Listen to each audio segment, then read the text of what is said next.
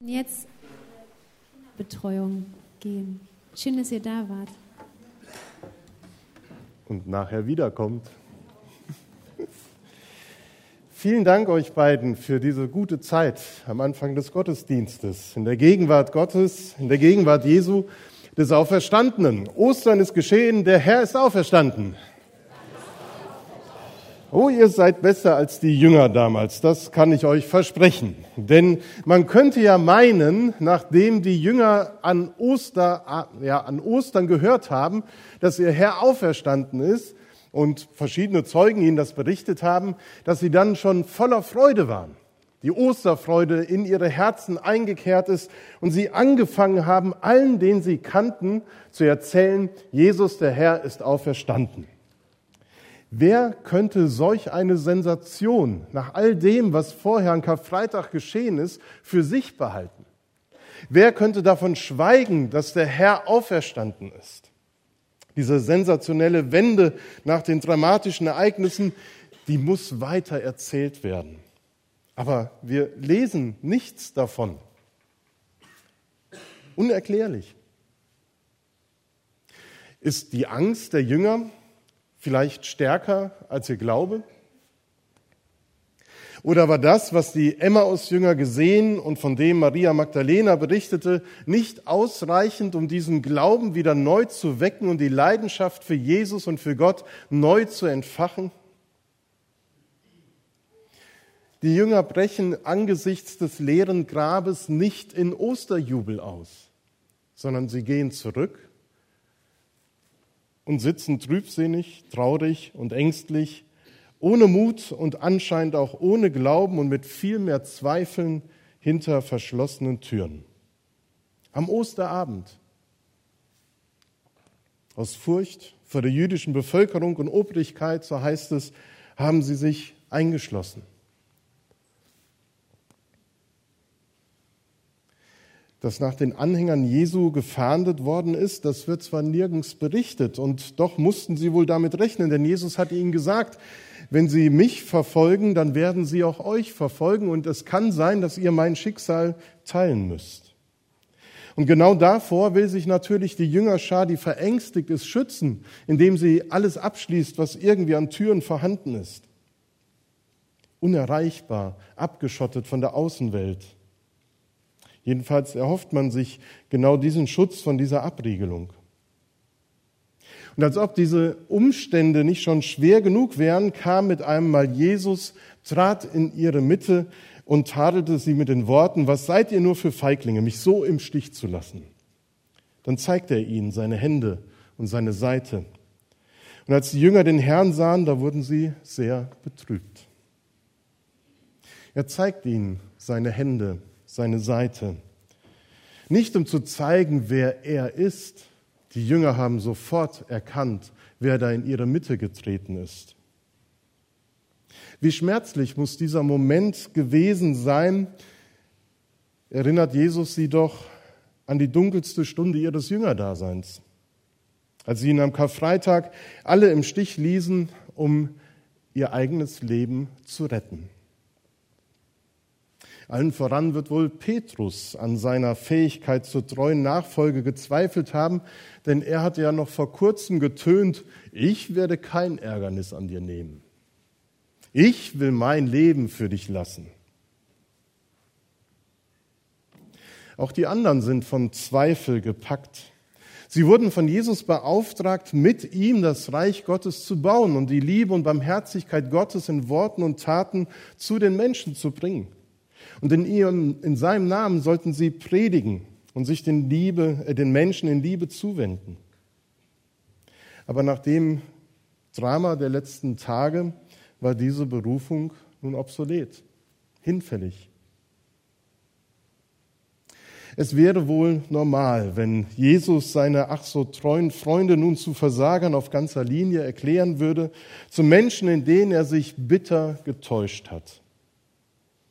Er müsste sie als ungeeignet für das Reich Gottes in die Wüste schicken und sich nach fähigeren, besseren Menschen umschauen, die ihm bei seiner Sache nun helfen könnten.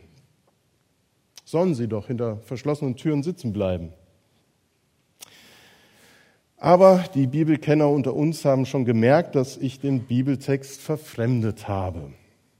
Eigentlich steht dort, mit einmal kam Jesus, trat in ihre Mitte und grüßte sie mit den Worten, Friede sei mit euch. Dann zeigte er ihnen seine Hände und seine Seite. Und als die Jünger den Herrn sahen, da wurden sie froh. Jesus, der Auferstandene, will nicht, dass seine Jünger in Angst und Zweifel verharren. Sein tiefer Wunsch ist, ihnen den Frieden zu bringen. Friede sei mit euch, lautet der Zuspruch des Auferstandenen an alle seine Nachfolger. Gemeint ist der Friede, der von Gott kommt, der höher ist als alle Vernunft. Dieser Friede soll die Jünger bewahren, indem er die Furcht verdrängt die Zweifel vertreibt und sie froh werden lässt. Dieser Friede Gottes, der soll sie begleiten auf den Wegen, den sie in Zukunft im Namen des Herrn beschreiten werden. Und sie werden bis an die Enden der Welt gehen und überall Zeugen des Auferstandenen sein. Und was wir mit Menschen, die uns so bitter enttäuscht hätten, wahrscheinlich nie machen würden, das macht Jesus. Er erneuert ihre Berufung. Er sendet sie erneut aus in die Welt. So wie mich der Vater gesendet hat, so sende ich euch. Da sprach Jesus abermals zu ihnen, Friede sei mit euch. Wie mich der Vater gesendet hat, so sende ich euch. Und als er das gesagt hatte, blies er sie an und spricht zu ihnen, nehmt hin den Heiligen Geist. Welchen ihr die Sünden erlasst, den sind sie erlassen, welchen ihr sie behaltet, den sind sie behalten. Er schenkt den gescheiterten Jüngern seinen Heiligen Geist. Mit der Kraft dieses Geistes Gottes sollen sie Gottes Reich weiterbauen, sollen begabt und befähigt werden, das Werk weiterzuführen, das sie mit Christus begonnen haben. Vom Gottes Geist werden die Jünger sich leiten lassen und im Namen Jesu werden sie die Wahrheit und Liebe durch die Zeiten und Generationen tragen und Menschen davon berichten, was sie gesehen und erlebt haben.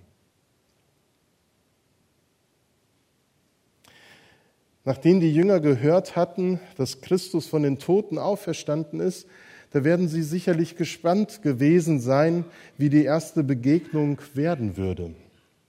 Wird Jesus seinen Jüngern wohlgesinnt sein und es gut mit ihnen meinen? Nach dem, was gewesen ist, könnte sich die Sorge berechtigterweise einschleichen, die Wiederbegegnung könnte peinlich werden. Aber zweimal spricht Christus ihnen den Frieden Gottes zu und sagt damit, alles ist gut. Alles ist befriedet. Alles, was gewesen ist, steht unter dem Frieden Gottes. Wir fangen heute neu an und räumen das Vergangene, das zwischen uns stehen mag, aus dem Weg. Und so kommt mit dem Frieden, wie in Johannes 16, 22 angekündigt und am Karfreitag von mir gepredigt, die Freude. Die Freude über die Auferstehung Gottes kehrt in die Herzen der Jünger ein und ihre Traurigkeit ist verwandelt.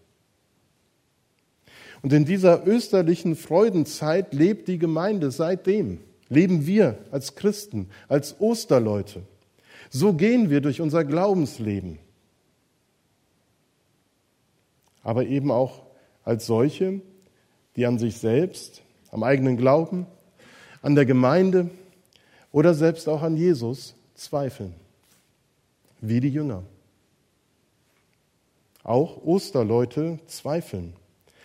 Aber Osterleute, die zweifeln, können die Türen getrost aufschließen. Sie brauchen sich nicht zu fürchten, Christus neu zu begegnen, denn er wird sprechen, Friede sei mit dir. Das ist der Gruß des Auferstandenen an seine Gemeinde, an die Einzelnen. Und die, diesen Gruß dürfen wir heute hören. Der Frieden Gottes, der schafft den Raum, in dem alle frei atmen und wachsen können in denen alle Menschen eintreten können, egal wie es ihnen gerade geht. Ob sie voller Freude und Dankbarkeit oder mit tiefen Zweifeln kommen. Und das finde ich eine wundervolle Beschreibung für Gemeinde, für diesen Ort hier, wo wir uns versammeln. Menschen kommen sonntags in die Gemeinde und werden am Eingang mit dem Gruß Frieden sei mit dir begrüßt. Vielleicht müssen wir das ein bisschen aktualisieren und übersetzen, sonst klingt das für Gäste zum ersten Mal kommen vielleicht ein bisschen befremdlich. Aber so soll es sein. Hinter jedem herzlichen Willkommen in unserer Gemeinde und hinter jedem schön, dass du da bist, soll der Friedensgruß des Auferstandenen stehen. Und jeder von uns, der sich begegnet am Sonntagmorgen, sagt direkt oder indirekt dem anderen Gottesdienstbesucher zu, ich wünsche dir den Frieden Gottes. Sei herzlich willkommen hier so, wie du bist. Hier darfst du sein. Hier brauchst du keine Sorge vor Anfeindung zu haben. Komm in der Gegenwart Gottes zur Ruhe. Schöpfe neue Kraft. Und so einen Raum zu betreten zu können und dort herzlich willkommen geheißen zu werden, ist besonders wichtig für Menschen wie dem Jünger, der damals nicht dabei war, als Jesus unter sie trat, nämlich der Jünger Thomas, der Zweifler oder wie er auch fälschlicherweise, fälschlicherweise manchmal genannt wird, der Ungläubige. Zum Schluss des Predigtextes in Johannes 20 wird von einer Begegnung berichtet, in der Jesus einem Zweifelten, nämlich Thomas, tiefe Gewissheit schenkt. Thomas, der von Maria und den anderen Jüngern gehört hat, dass Christus lebt und sie ihrem Meister persönlich begegnet sind, kann dennoch nicht glauben, dass das so sein soll. Er kann nicht dem vertrauen, was er gehört hat, was sie ihm gesagt haben. Und er fordert handfeste Beweise, will Jesus selber sehen und berühren. Und Jesus begegnet auch ihm, wie den anderen, persönlich und geht auf seine Bitte ein. Jesus nimmt den Zweifel ernst und geht auf eine liebevoll seelsorgerische Weise auf Thomas und sein Anliegen ein. Sieh meine Hände, lege sie in meine Seite. Selig sind die, die nicht sehen und doch glauben, spricht er zu ihm. Selig sind, die nicht sehen und doch glauben. Diesen Satz hören manche Ohren mit einem tadelnden Klang. Leider wurde dieser Ausspruch von Jesus oft herangezogen, wenn jemand etwas genauer Bescheid wissen wollte und seine unbequemen Fragen in Bezug auf Jesus und seine Auferstehung, auf die Schöpfung, auf die Bibel, auf den Glauben, auf Gott, wenn er diese Fragen um so vieles mehr gestellt, gestellt hat. Ich muss mit Händen reden, es geht nicht anders. Aber wenn so Menschen ihre Fragen gestellt haben, dann hieß es oft so, so darfst du nicht fragen, das steht ja geschrieben, nicht sehen, sondern glauben. Einfach glauben. Das stimmt. Unser Glaube muss leider ohne Beweise auskommen und das ist oftmals sehr schade. Man hätte so gerne Beweise, so handfeste Beweise. Und wir bräuchten diese Beweise noch gar nicht mal für uns selber sondern für die anderen, für den Ehepartner, für die Kinder, für die Enkelkinder, für die Freundin oder den Kollegen, die man schon so oft vom Glauben erzählt hat, aber es fruchtet nicht. Aber wir haben eben nichts vorzuzeigen außer uns selbst und die Art und Weise, wie wir glauben. Unser Glaube muss leider ohne Beweise auskommen, aber eben nicht ohne Zeichen. Wir haben keine Beweise, aber wir haben so viel Zeichen der Liebe Gottes und seiner Barmherzigkeit erfahren, da kommt schon einiges zusammen. Denn Gott weiß, wie es uns damit geht. Und er ist barmherzig. Er weiß, dass wir auf dem Weg des Glaubens hin und wieder immer wieder ein ermunterndes Wegzeichen brauchen. Eine Freude, ein kleines Wunder, eine Gebetserhörung einen aufbauenden Gottesdienst, eine belebende Lobpreiszeit in der Gegenwart des Auferstandenen. Und darum gewährt er uns diese Zeichen immer wieder.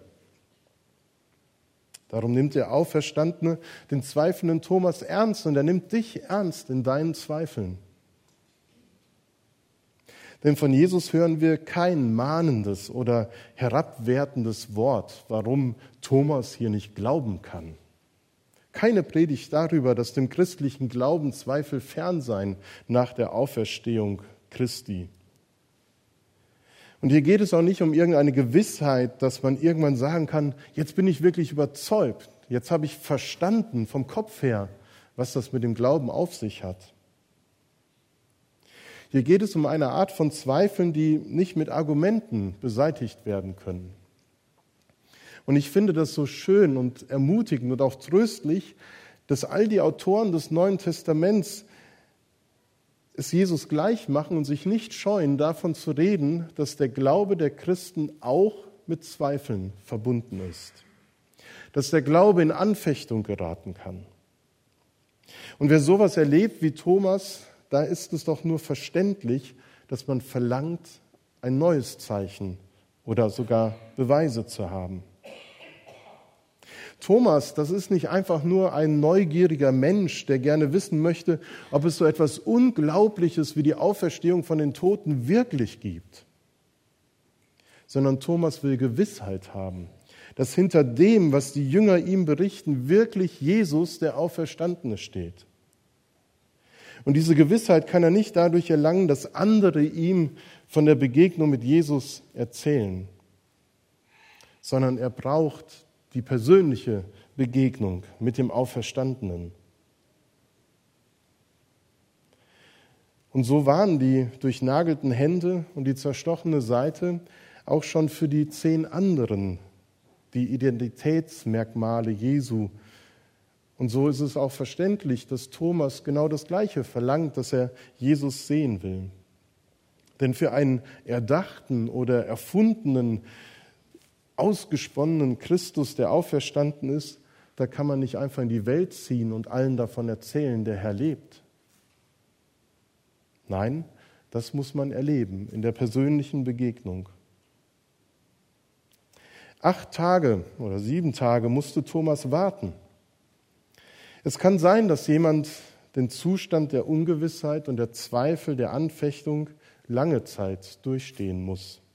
Dass es nicht von heute auf morgen einfach anders ist.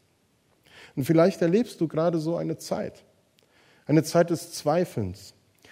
Dass du das Gefühl hast, nicht mehr zu glauben, weil alles so unwirklich ist.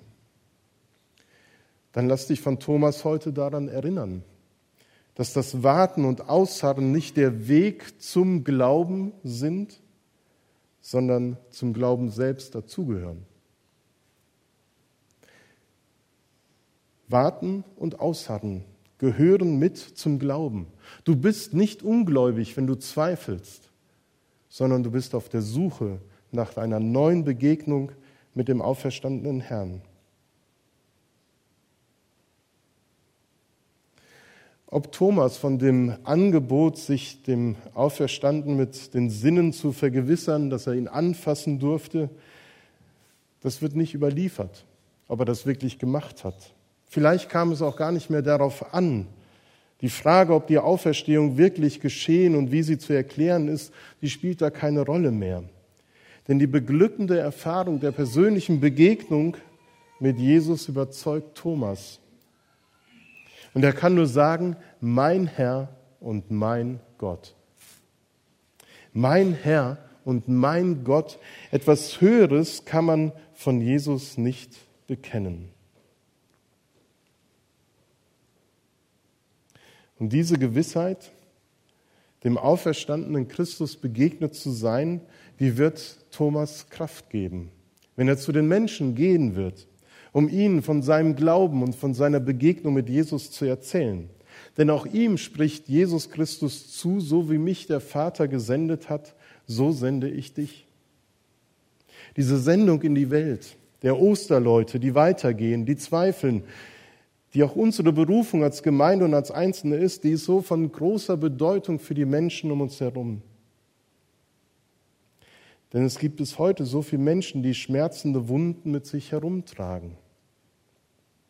Andere haben ihnen Verwundungen hinzugefügt und sie wissen nicht, wer diese Wunden heilen kann. Menschen werden immer wieder dem Tod begegnen. Er wird ihr Leben ein, in ihr Leben eingreifen und er wird sie von Menschen trennen, die sie lieb haben. Sie werden nichts anderes sehen als die zerstörende Macht des Todes und der Krankheit. Und wer erzählt ihnen von der Macht Gottes, von der Macht des auferstandenen Christus, der den Tod überwunden hat? Wer hilft ihnen, wieder in ihr eigenes Leben hineinzufinden? Wer sagt den Verwundeten, dass sie Gott um Heilung bitten können? Wer steht den Leidenden zu Seiten und trauert mit ihnen? Jesus sagt sinngemäß in diesem Text, das werden meine Boten tun. Das werden meine Jünger tun, die ich senden werde in die Welt, weil sie mir begegnet sind. Meine Boten, die mich gesehen haben und die ich in die Welt sende, um die Botschaft des Lebens weiterzutragen, die werden das tun. Wir werden das tun. Du wirst das tun. Auch wenn du nicht viel in der Hand hast. Wir haben nicht viel in der Hand. Wir haben nur diese Botschaft. Der Herr ist auferstanden. Er ist wahrhaftig auferstanden. Und wir können nur sagen, wir haben den Herrn gesehen. Ich weiß, dass mein Erlöser lebt.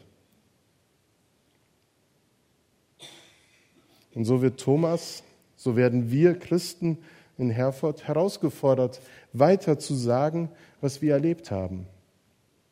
Der Herr ist auferstanden und er sagt, ich lebe und ihr sollt auch leben. Mehr haben wir nicht als diese Botschaft und kleine Zeichen seiner Nähe und Liebe. Ihr habt gesehen, ein Trauernder ist mit seinem Leid gut fertig geworden. Andere haben ihn nicht allein gelassen. Ihr habt in eurer Mitte jemanden, der ganz mutlos war, aber er hat wieder Freude am Leben, weil er durch die Gemeinschaft der Gemeinde getragen wurde. Eine Schuld ist vergeben und zwei Menschen kommen wieder ins Reine. Das habt ihr gesehen, das habt ihr erlebt. Spuren des Auferstandenen, Spuren von Gottes Geist unter uns gibt es so viele. Erinnert euch an das, was ihr gesehen habt und glaubt. Das wollen wir nach einer kurzen Zeit der Stille ermöglichen, zu erzählen von dem, wo wir die Spuren der Liebe Gottes in unserem Leben erfahren haben wo Christus uns in unseren Zweifeln begegnet ist, wo wir die Liebe und die Zeichen seiner Liebe und seiner Nähe in unserem Leben erfahren haben. Wir wollen Raum geben zu erzählen, wo habe ich Gewissheit in meinem Glauben erfahren. Dazu soll gleich Möglichkeit sein und ich möchte euch einladen, diese Zeit zu nutzen und so zu Zeugen zu werden des Auferstandenen und zur Stärkung der anderen beizutragen. Amen.